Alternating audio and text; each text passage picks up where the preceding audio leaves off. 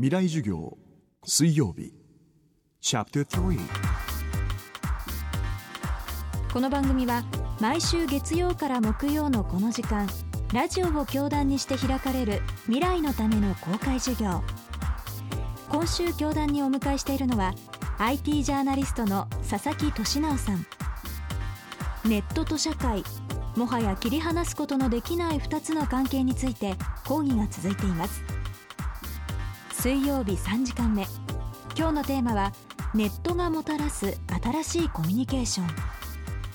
これからのネットのトレンドキーワードを佐々木さんに挙げていただきました。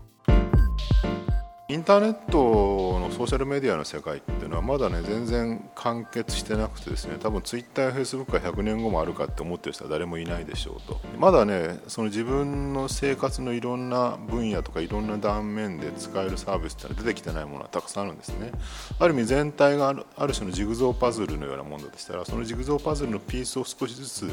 埋めていっていろんなサービスが充実し始めてるっていうのが今のこの2011年の状況。でまだこういう進化は多分何十年とかですね続くんじゃないかなと思ってるんです。で個人的に今2011年の現状で注目してるのはまあモバイルロケーション関係ですね。携帯電話スマートフォンのようなもので外で使うのがモバイル。ロケーションっていうのはその場所ですね。ソロモっていうねなんか流行語になっちゃうんだけど言葉があってソーシャルローカルモバイルっていうね。その頭文字でソロモって今後のトレンドはソロモだろうって言ってるアメリカ人とかがいるんですけどだからモバイルの機器を持って外で自分のいる場所に基づいていろんなことをやりましょうっていうそれは遊びだったりとかあるいは有意義な情報交換だったりとかあるいはもう本当にどこで美味しいご飯食べるかとかですねそういうことだったりとかっていうことでどんどんどんどんすごい勢いでですねツールが増えてきてる。ソロモソーシャルローカルモバイル簡単に言えばスマートフォンを使って自分が今いる場所写真情報をみんなで共有して交換できるサービス。モバイル機器があればいつでも誰かとつながることができるというもの。佐々木さんによると今後の数年間で最大のトレンドがこのソロモだそうです。一体どんな楽しさがあるのかそして具体的には何ができるのでしょうか。例えばいろんなサービスが起きてきてるんですね、ホースクエアっていうのは、自分がいる場所にですねチェックインっていうのをすると、そのお店、えあるいはその美術館でも、あるいは何かのサービスの施設でもいいんですけど、そこに関するいろんな情報がこう目の前に表示されたり、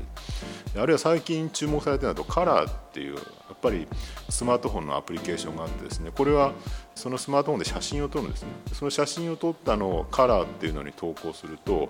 自分がいる場所の近くにいる人との間で自動的にその写真が交換できてしまいました。どこの誰か分かんないですだからどっかの観光地に行ってカラーで写真を撮るとですね同じ観光地に来てるどっかのドイツ人とその写真が交換できちゃう。全く知らない人の間でですね単に近くにいるってだけで写真が共有できるんでそんなの気持ち悪いじゃないですか。多分多くの人は思うんだと思うんですけどでもそれがきっかけで全く知らない人とコミュニケーションが生まれたら多分面白いんじゃない？よく旅行に行って観光地でですね全然知らないベルギー人とちょっと立ち話してよくわかんないやり取りしてなんか今の人面白かったよねみたいなことって多分みんなが過去に経験してると思うんですね。そういうのは、え、もっとよりその低いハードルでですねアプリケーションを使うことで簡単にできてしまう。で人と人がつながるってねやっぱり人間は社会的動物だから面白いんですよ。その面白さをうまくソーシャルメディアとかそういうモバイルのアプリケーションでサポートしてできるようになってきてるっていうのは多分今の状況なんじゃないかなと思います。未来授業。明日も佐々木俊直さんによる講義をお送りします。